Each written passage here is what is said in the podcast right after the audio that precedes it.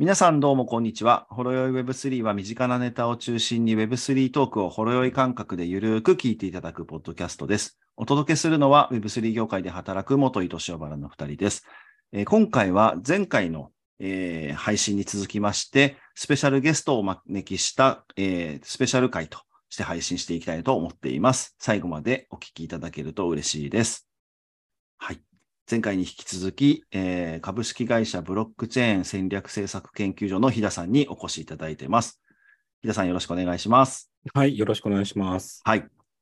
いや、前回も面白かったですね。過去の僕らの知らないうんうんうん Web3 時代を聞くことができて改めていろんなこと思いましたね。本当その、諸馬君の言った通りですし、たうんたかだか10年ぐらいで、とうんん、でもないスピードで成長している業界なんだなっていう、そうですね。改めてその、はいはい、目まぐるしいその変化の速さみたいなところもうん。痛感したというか思ったり、はい。うん全然、あの、お話足りないっていうか、いやいやいやいや。どこまででも深掘りできそうでしたけど。そう、そうですね。まあ、10年でここまで広がったんですよ。まあ、そこの中で、うんまあ、様々なことが、先ほど、あ前回も言った通り、その事件があったりとか、はい。まあ、事故ですよね、あったりとかしつつ、で、制度も3回改正、あ、2回か改正されてますよね。うん改正資金決済も2回改正されてて、で、うんうん他の法律もできたりとかして、やっぱり、まあ、まあ法だけじゃないんですけども、いろんなサービスもできてきてますよね。一番初めにそのビットコインの話をして、そこから、うんまあ、イーサリアムによってそのスマートコントラクトできてうん、で、それからまたさらにっていうことで、NFT とか DeFi とか DAO とかっていうのがたく出てきたっていうのがあって、で、まだまだ多分、えっ、と、足りないというか、まあ、うん皆さん使ってればわかると思うんですけども、足りない部分がたくさんあって、うんうん。まあ、今のその Web2.0 と言われてるのか分からないんですけど、そこの使い勝手からするとすごい使いづらいっていうふうに思われてる。うんで他にも整備しなきゃいけないのがたくさんあって、まだまだ、うんあのそんなにそのこの生活を支えるっていうところまで行ってないんですけど、っていうところですよね。そうですよね。うん。んだから、法律もだから NFT とか DAO とか、はいまあそこら辺も今議論されてるところなんですよね。あ、おそうですね。はい。そうですね。ですし、一方でユーザー側の課題っていうんですかね、ウォレットとか、うん。使いづらさ、こういう、まあ、両面、結構本当にまだまだ良くしていかないとそうですね。はいな。かなかっていうところですよね。まあ、ウォレットはやっぱり一番ユーザーの方には近いところなんですけど、やっぱつ、まあ、使いづらいですよね。そうですね。はい。まあ最僕ら僕らでも使いづらいですもん。そうですね。うんなんでこんな呪文みたいなのを書かなきゃいけないんだいや確かに。ろうなくしたら忘れてですけどなくしたら永遠に帰ってこないっていう。そう誰もね、だそこがだからやっぱりそのちょっと、あの、銀行とかとは違う形ですよね。うん保証は何もない。うん自己責任っていうところは、やはりその、まあ、なかなか理解しづらいんじゃないですかね、やっぱりそこはね。そうですうね。たとえ使いやすくなっても入ってこない人は一定数いそうですよね。うんそうですね。だそこはなんか、まあ、これまでの金融の、まあ、金融のところが培ってきた技術的なところも含めて、制度も Web3 と言われているのところにも適用していかなきゃいけないところだと思うんですよね。うん。保険、うん保険とか、そういうのも含めて、だからそういうのがなんかないと、多分安心して使えないっていうのがあるんですけど、あとはなんか例えば、まあ、一般的に言って、なんかビットフライとか、ね、コインチェックとかは CM やってるから知ってるかもしれないですけど、うんメタマスクって言われたときに、は？うんねね そうですね。何ですか？ってとこじゃないマスクまあ、それを、ね。マスクですか、はいね、ん何これみたいな。えで、まあ、そういう時に、やっぱり、まあ、一般の人たちに普及されたのには、やっぱりナショナルブランドと言われている、まあ、日本では大手企業の人たちが入ってきて、でそういうものが、まあ、安心して使える環境を作っていく。まあ、これは別に、あの大手企業にやってもらうか全てわけではないんですけど、うんまあ、そういうのを持って、やっぱ一般にもっと普及していくんじゃないか、さらにね、これから普及していくんじゃないかっていうふうに思われてて、今、日本でユーザー数って多分、これも統計なんですけど、大体400万から500万人ぐらいと言われていて、うんはい。いや、まだ1割の人も使ってないですよね、今、こそうですね暗号資産で言えば。うん。で考えたときにもっとその、例えば半分とかもっとさらに50%か60%もっとさらにっていう形になってくると、もっと何段階もその、えっ、と、環境が必要になってくるというふうに思っていて、そういった意味でもそこまで広げる、まあそこまで広がんねえよとかってよく言われるんですけど、それは置いといても、うん我々はそういうふうに目指していくって考えると、まだまだやらなきゃいけないことがたくさんあるっていうことですね。はい。うんそうですよね。うん。まだ自分自身を見ても友達とかに話しても知らない人の方が多いですからね。うん。普通に生活してるだけだと。うん。まあ、だ、うん、まあ、インターネットもやっぱ30年、まあ、80年代なんてもう40年とかなんですけど、うんはい。えっ、と、30年、40年ってかかって、ここまで来ましたと。で、うん結局、まあ、インターネット、今って本当にその、技術的なことを意識せずに、まあなんかはい。Wi-Fi でこれつなげてパスワード入れてとか言って、うん。つなげられて、ブラウザーとか、こうまあ、この Zoom とかもそうですけど、うん。開いてできますよねって話になってますけど、その下にはやっぱりす、まあ、様々な人が作ってきた、そのやっぱり技術的なものも含めて、制度的なものもうん。あるわけですよね。その積み重ねがあって、で、やっぱりそのくらい時間かかっていると。っていう考えると、やっぱりブロックチェーンも、その今、今、NFT だからとか、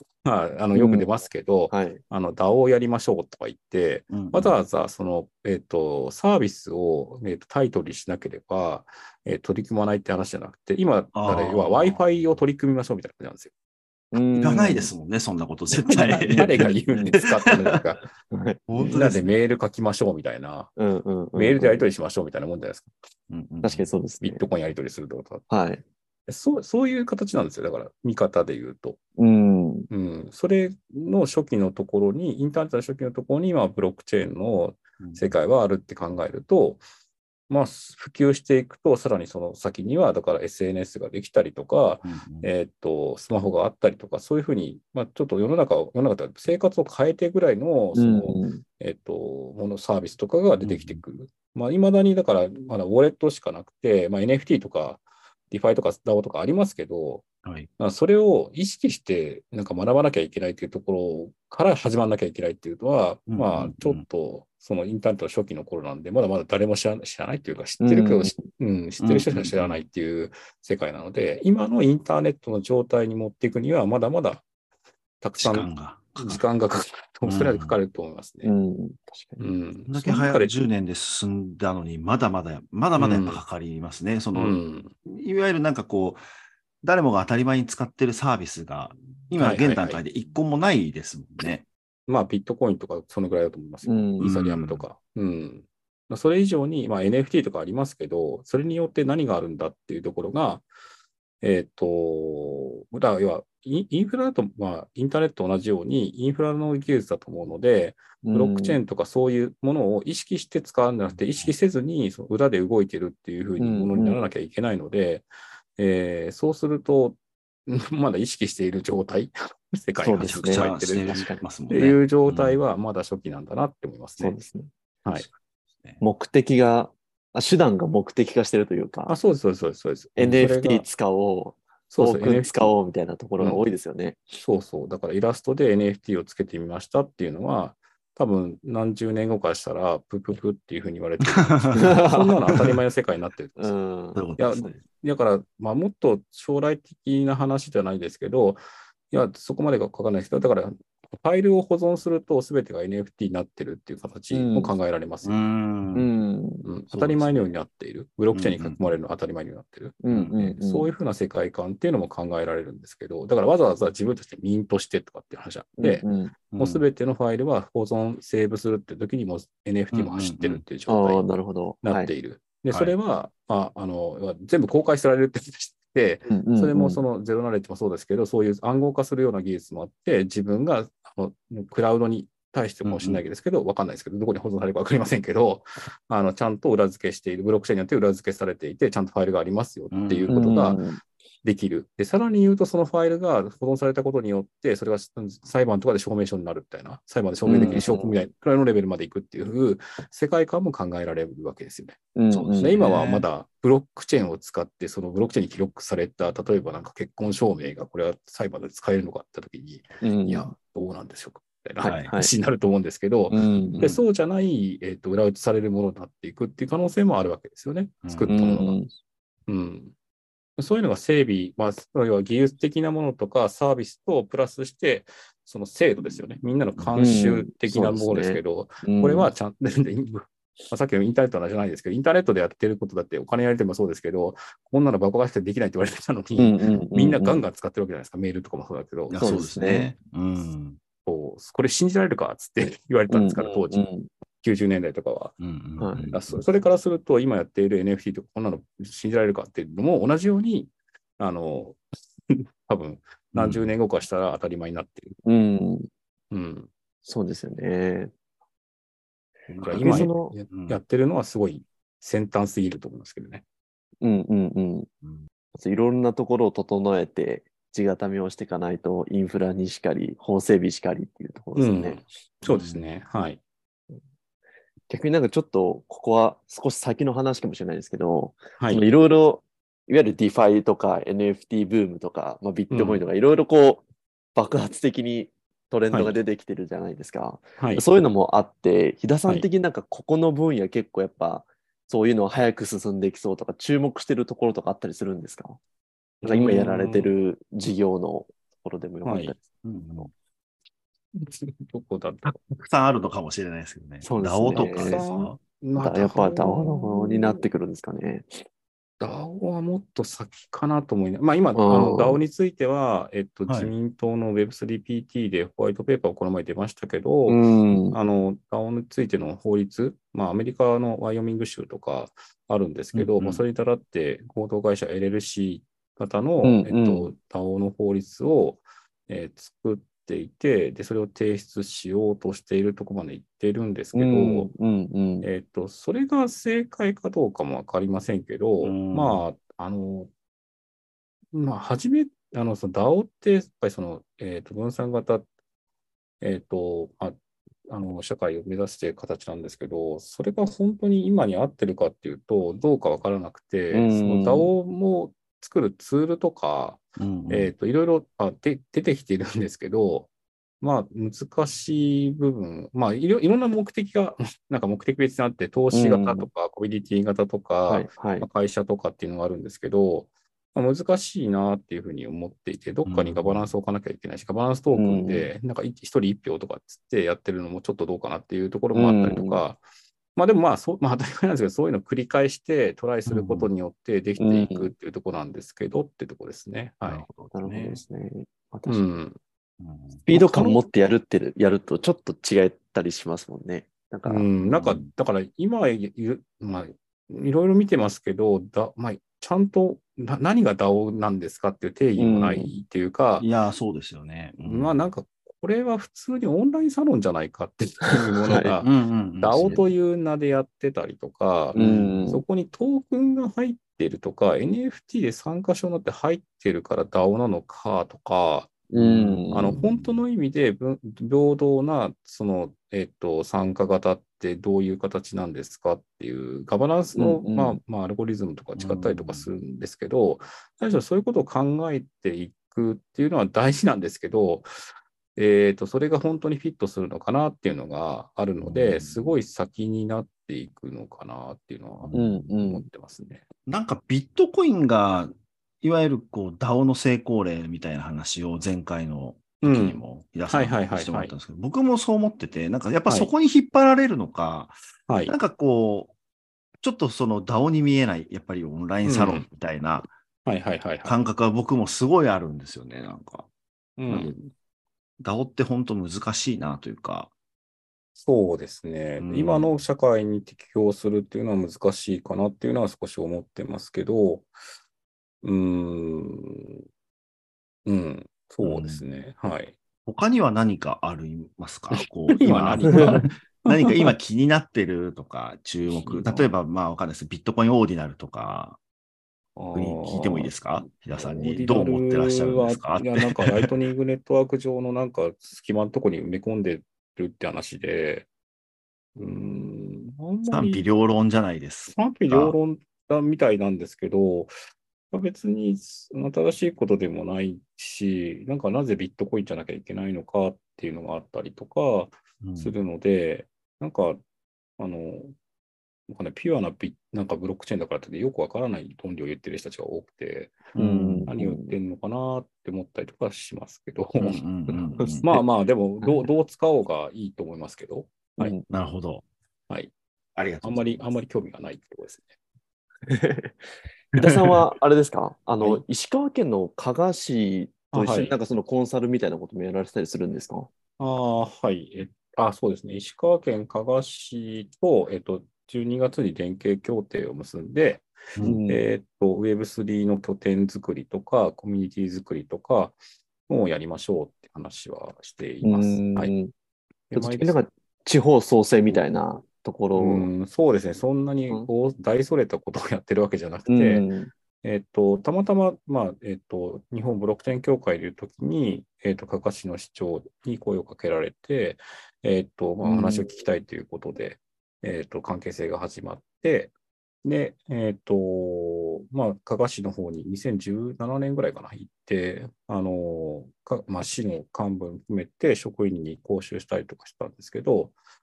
で、えっと、まあ、しばらく経って、まあ、自分の会社を作って、で、またコンタクトいただいて、で、去年ですけど、1年ぐらい前かな。で、うんそれからまた加賀に行き出して、で、まあ、加賀市の中で Web3 のそういう事業とか、まあ、あの人材育成っていうのを、まあ、大きな目標にされてるんですけど、そういうのをしてほしいっていうことで、とりあえず、えっ、と、去年連携協定を結んで、今、1ヶ月に1週間ぐらい滞在をして、で、関係性をいろいろと作りつつ、えっ、と、どういう形で、まあ、その1週間行ってるんで、えっ、と、東京とかの友人が香川に来てもらって、うんまあ、香川で温泉があったりとか、えっ、と、うん。まあ美味しいカニとかあったりとかするんで、はいはいそういうのを堪能してもらって、じゃあ、どういうふうなことができるかねっていうことを話したりとかっていうのが始まりだと思っていて、すごい長い時間かかってやることだと思っているので、うんはい。っ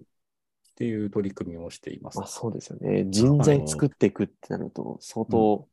まあそうですね。1年とかじゃできないですうんそれは難しいと思いますし、まあ、ま、全くやっぱ何何もないとおかしいな。だからあるんですけど、Web3 に関しては何もないところなので、うん香川に行っはいて何かその、うん Web3 を何かするって話じゃなくて、やっぱりそこで何かその、まあ、NFT でもいいんですけど、うん。そういうものを使って何か活性化できることがあればっていうんですけど、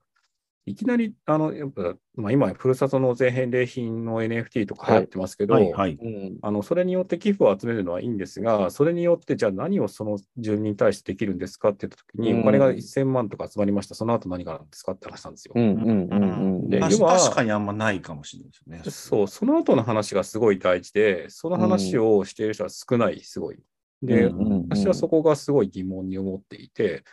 やっぱ住人の人たちが、やっぱりその何を望んでいて、何が、えっと、問題になっていて、どう解決していくかっていうところを、まあ、少し Web3 の技術とかも含めて、なんかお手伝いできればぐらいしか考えてなくて、うん。でそこの、まあ、拠点をあ、拠点があることによって人が来て、カンファレンスとかイベントがあって、で、来てもらえるっていう形になって、で、香川の魅力を知ってもらうことによって、じゃあ、これはうちの会社のこのサービスと一緒に組み合わせればうまくいくかもしれないっていうことで、うん取り組んでいただける企業さんが来たりとか、っっていうのができたら面白いなっていうふうに思っているなるほところがありまどですね。はい。なるほど。業誘致とか、あとその人材育成とか、そうですね。まあ、それで、まあ、はそちょっとち、うん、すごい先だと思っているんですけど、まずはか、香川っていうところみんな行ったことないと思うんで、香川に来てもらっうんうんうんてっていうところですね。温泉入ってもらってっていう。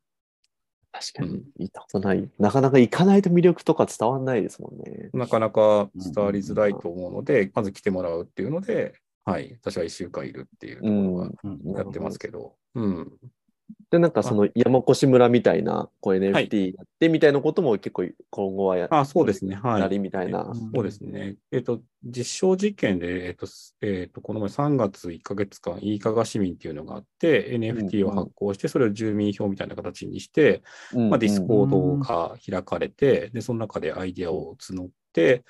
で、えっ、と、3月18日だったかな、えっ、と、に、えっ、と、リアルイベント、加賀市でやって、100名募集、うんまあ、100名、いいかがしまでできたんですけど、オンラインでディスコードで話してて、で、その中で40人が、えっ、と、集まって、まあ、交流会みたいな形でやったっていう。形なんですけど、なそれを今度どうどう広げていくかっていうところを今ちょっと話しているっていうところなんですけど、はい。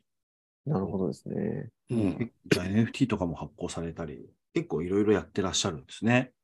そう見えると思うんです。ま あそうですね。はいコードもある。まあ、もっとやっていかなきゃいけないなっていうところですけど、はい。まあ、拠点作りですね。はい。うんそういうのがもっと本当に香川だけじゃなくて、全国のいろんなところで、こうはいはいはいポ。コポコとこう出てくると、なんかこうあはいはい盛り上が、地方も盛り上がってくるっていうか、面白いなっていうのがありますよねだから、さっきも言った通り、そこが本当に何か飛び道具的に NFT で発行しました以上ですっていうふうだと、まあ、ダメで、うん。あのそこにはやっぱり人がいて、目指す場所があって、なおかつ何かこう、まあ、山越は本当に毎週のようになんかいろいろやってます。今もね、うんやってますけど、あの、すごいやってることによって人が来るっていう相乗効果になっていると思うんですけど、うん。あの、そういうものを作っていくと、まあ、難しいなって思っていて、うんまあ、うんまあそうですね、それを目指す場所だと思うんですけど、それを、まあ、かかしって、その山越は、あの、この前行きましたけど、人口800人しかいない地域なので、うん。まあ、それから比べると、加賀市は6万人いるっていうことで、人口比から全然大きいので、規模感は全然違うと思っていて、うんその中でできるものがあると思ってるんですよね。うん。まあ、それも含めて、あのまあ、もちろんそのいろんなところでやっていただくのはすごいいいと思うんですけど、うんうん。あのさっき言った懸念じゃないですけど、本当に飛び道具で、うんはいやりましたって言って終わりっていうと、まあ、今まではいのそのなんか地方創生事業系でコンサルティングが行って儲かるみたいな話で、まあ、ペンペングス入らない状態になってるっていうのはうんよろしくないなと思ってるんで、だからそこをすごい悩むとこなんですよね。う。うんん。うん、うんで、これも、なんか地方や、まあ別に加賀市だけじゃないんですけど、やってると、やっぱりそういう東京とか中央でやってるキラキラしたものを、まあ地方で持ってきて、なんか一つ花火あげたいみたいなうん感覚から持っている地方自治体とか地方の方々いらっしゃるんですが、うん。それやった先に何があるんですかっていうところを、うん地に足のついた形で、あの、えっ、と、取り組まないと無理じゃないかなと思ってますね。これは、あの、加賀でも、あの、その市民側というか、えっ、と、地域でどうやってやっていくかっていうことを考えてる人たちと一緒に考えてるんですけど、うんうん。あの、そういうのを持ってきただけじゃ意味がなくて、やっぱ自分たちで地に足についたっていうのは何かっていうと、自分たちで稼ぐっていうことですね。うん小さな経済圏でもいいからそれを稼いでいく。で、自分たちでそのボラ、いや、こういう地域おこしで大体その地域の人たちは、いいことやってるかっつってボランティアで行っちゃうんですけど、はいで、それが続かないんですね、それじゃあね。やっぱね。うんだから続けるためにも自分たちで稼ぐっていうことをしなきゃいけない。うんで、な何が強みなのかも含めて、じゃあどうしたいのか、じゃあどういうものを、まあ、次世代ですけど、子供たちに残していくのかも含めて、ちゃんと考え込んでっていうか、え考え抜いて出してきたもの、で、それで小さく始めて進めていくっていうのがすごい大事だと思ってるんですけど、うん。そういう形じゃなくて、大体打ち上げ花みたいに、はい、NFT だとかって持ってきて、うん。はい、DAO だと持ってきて、はい。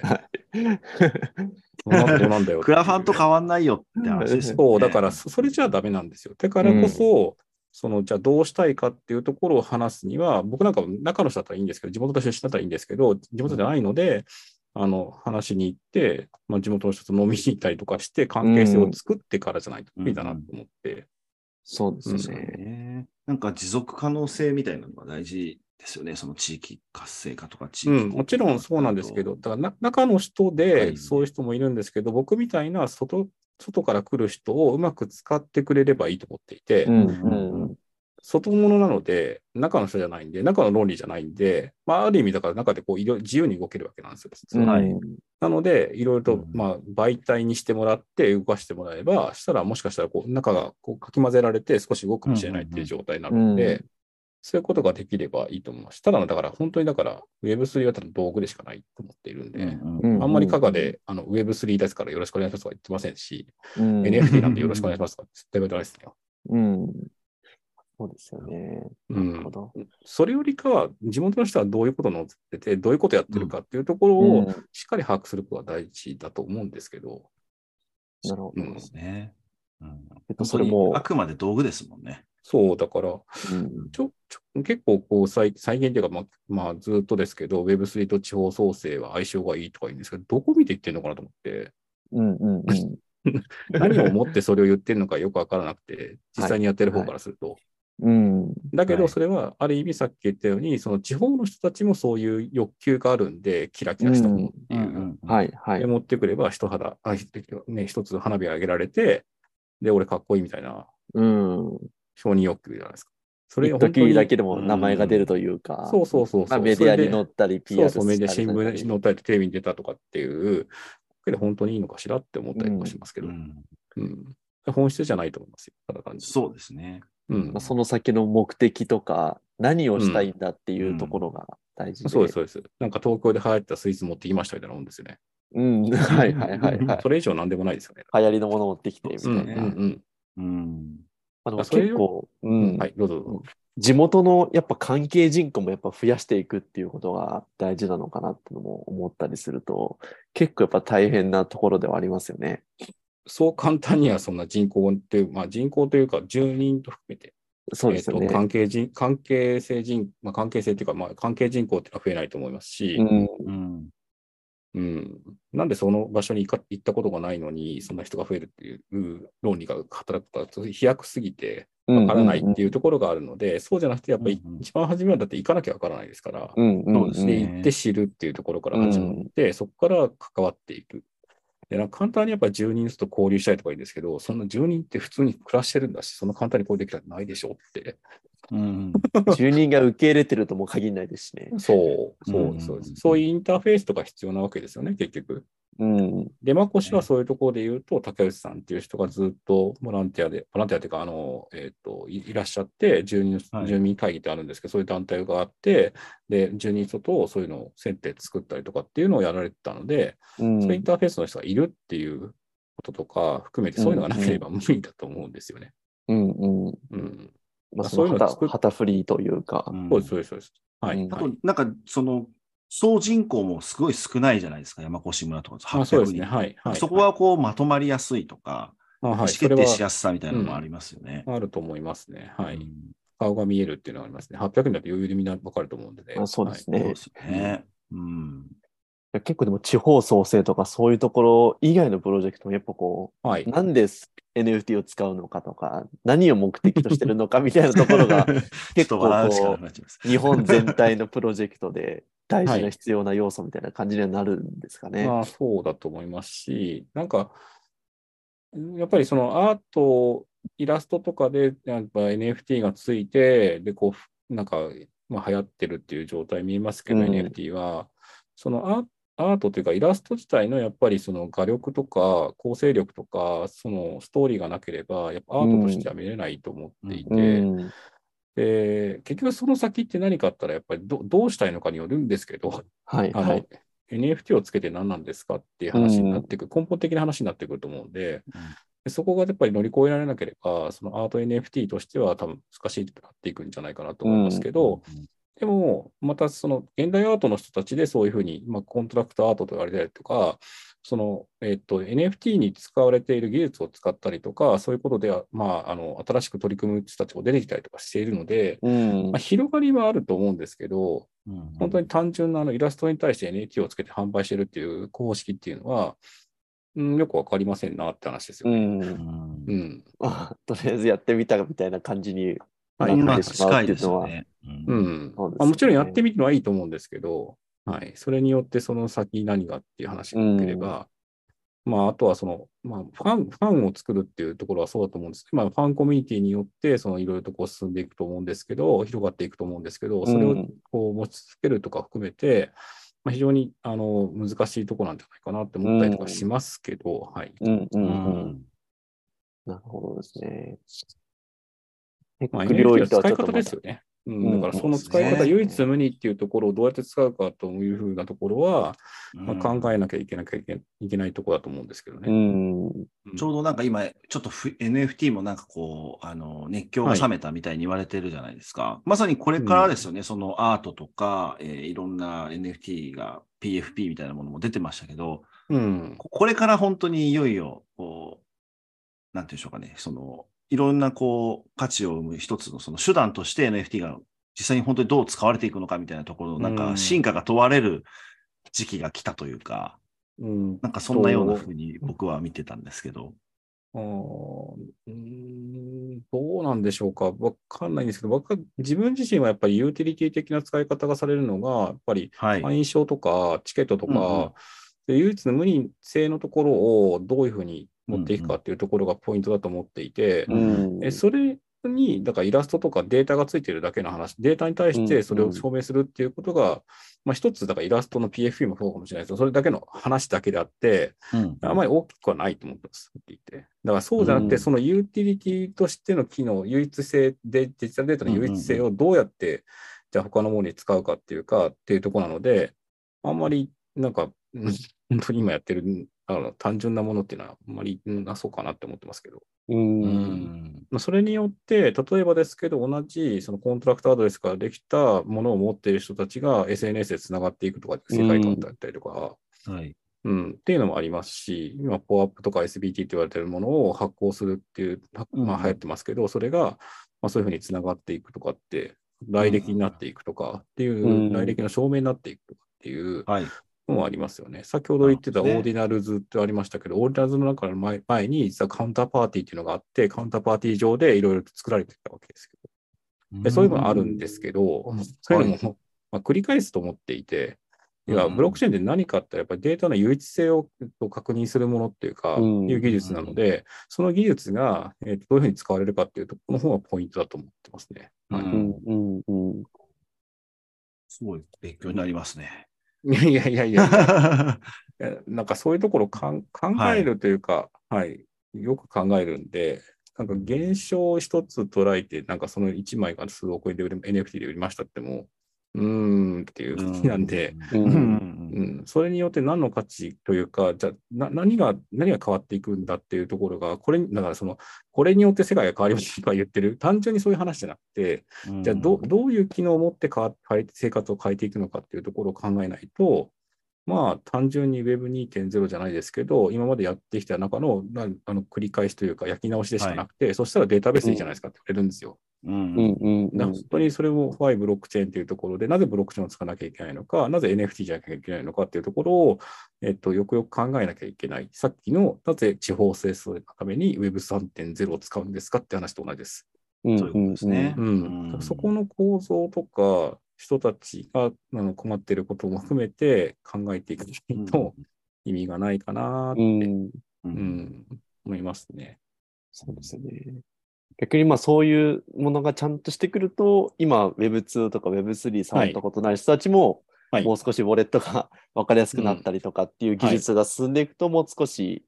今1割もいない Web3 人たちがもうちょっとうん2割3割になっていく可能性が出てくるっていうのもあるんですかね。うん、その人たちが、ださっき前回言いましたけど、えっと、Web3 とかブロックチェーンとか気にせずに使ってる裏で動いてるっていう状態ですね。その状態が、えっと、作れるかどうかですね。うんうんう。うんん。だもっと見えなくなっていくと思います、う。ね。うんん。なるほど、なるほど。この番組もフォロー用 Web3 って言ってますけど、その Web3 はいっていうふうに言ってなくても、皆さん Web3 の技術使ってますねっていう状態になれるかどう。ん。そうですね。うんただのほろ酔いになる ように。うん。このような状態で使ってればいいっていうぐらいの、はいあのスタンス確かにそうですね。う。うんん、Wi-Fi と同じような感覚で NFT も普通にあるよってう。いうんう、うんファイルあったよねって言って、うん、っていうような状態になっていかないと、うん。まあ、じょなっていくと思うんですけど、だそれがもっと先だと思うんですよね、すごいね。うん。うんなるほどですね。うん。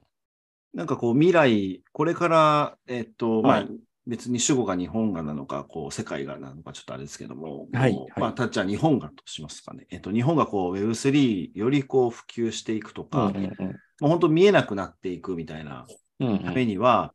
あ、ごめんなさい、えっと、が、こう、Web3 大国になっていくには、やっぱりその、うん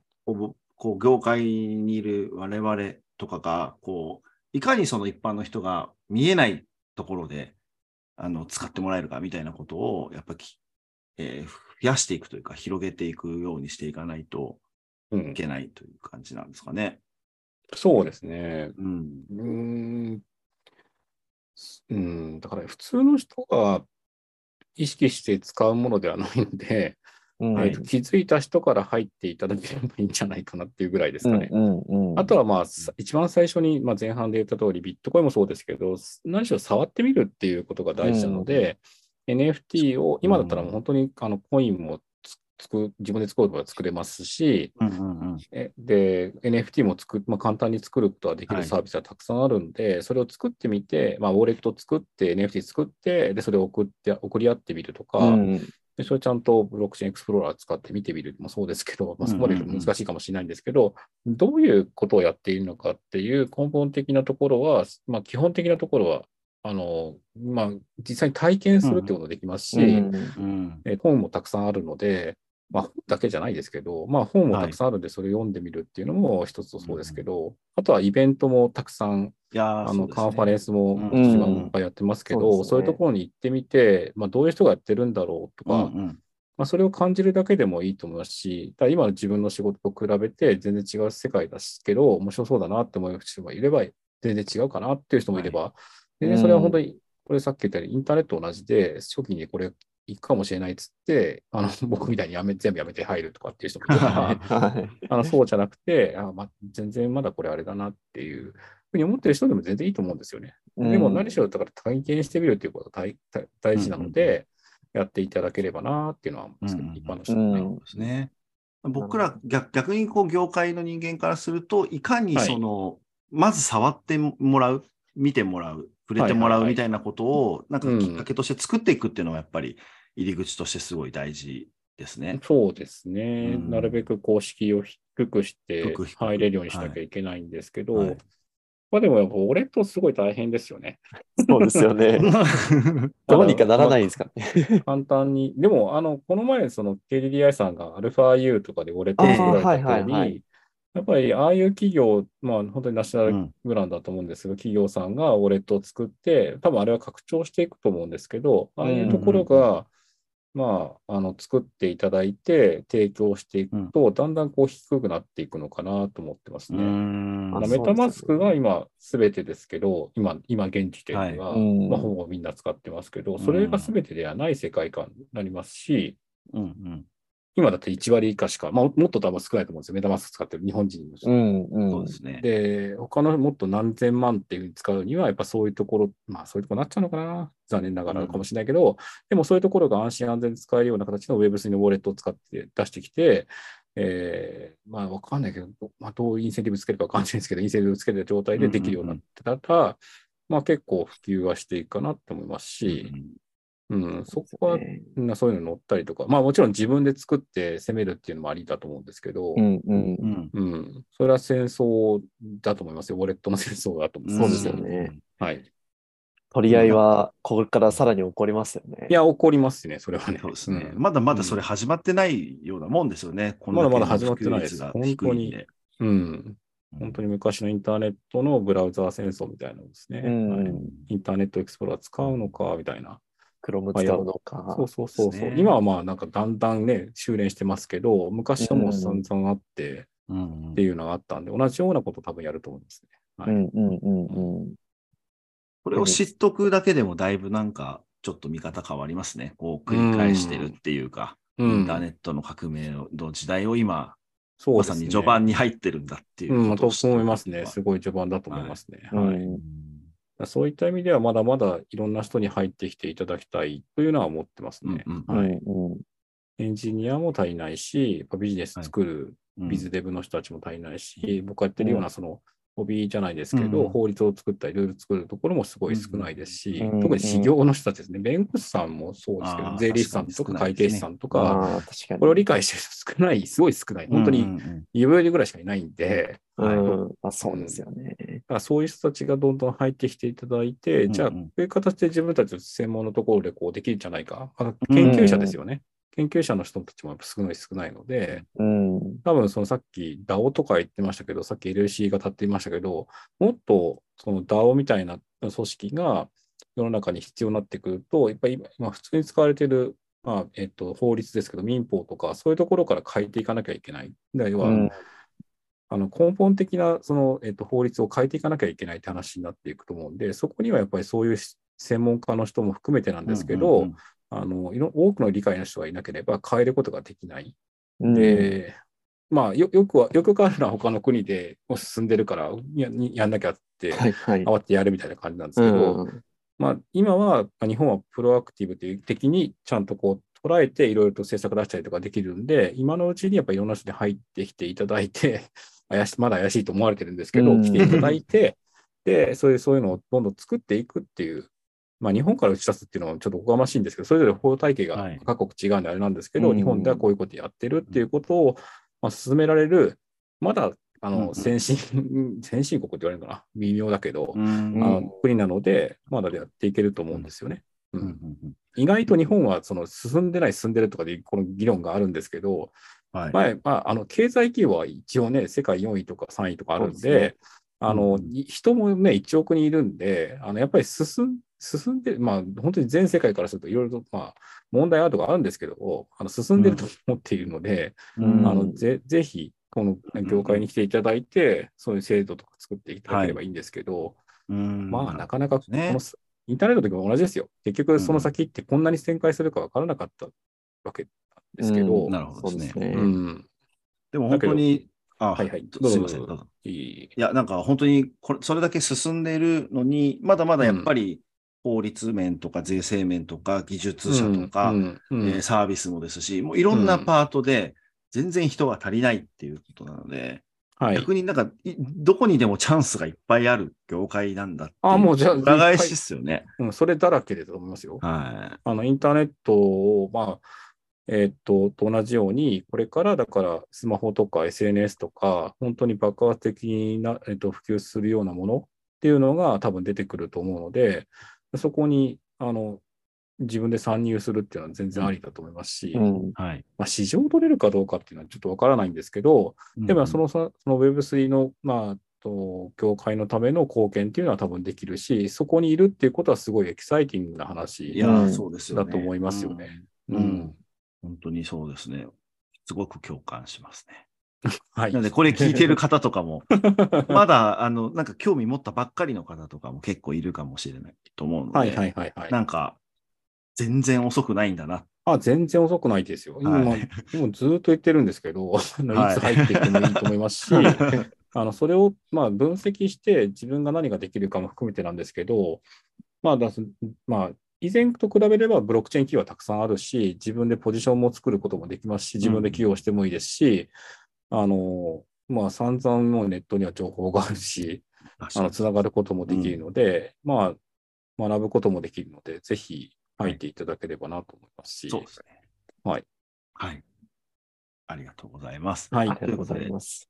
まだまだいろいろとお話聞きたいんですけれども、ちょっとはい後半の方もお時間の方が来たということで、はい。これで、えー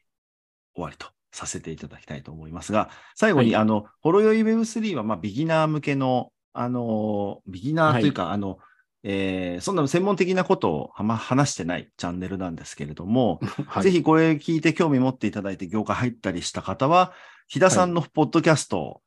聞いていただくあとよりあの専門性も高くて、あの、え。より深いお話もいろいろ聞けると思いますので、はい。と思っています。飛田さんが、えっと、はい。今、えーやられてらっしゃる、ポッドキャストの方、はいもしよかったらぜひちょっと、あ、はい、ありがとうございます。えっ、と、伝えて現当社新しい経済の編集長のひだしだらさんと一緒に、えーやってます、観測機というポッドキャストがあります。えーなかなか更新はされてないんですけど、えっ、と、まあ、さ2、3ヶ月に1回ぐらいは 出ると思うので、もしよかったらお聞きいただければと思います。えっ、と、初心者向けというよりもかなり苦労人向けな 話しかしてないんですけど、まあ、あの、業界入ってから少し学ぶには面白いかもしれません。はい。いや、面白いです。はい。はい よろしくお願いしますますはいまあ、今日のところに、今日も出ましたけど、DAO とかの話も最終回とかだと、はいかなり深掘りされてるんで、あー気になる方はぜひ聞いていただけると面白いんじゃないかなと思ってます。はい。はい。よろしくお願いします。はい。ありがとうございます。では、最後に番組気に入ってくださった方はぜひフォローお願いします。また、ホロヨ Web3 の公式ツイッターでは番組聞いていただいている皆さんからのコメントやご感想もお待ちしております。ぜひツイッターでハッシュタグホロヨ Web3 とつけてツイートお願いします。では今回は、えっ、と、日田さんにゲストとしてお越しいただきました。ありがとうございました。北さんありがとうございました。ありがとうございました。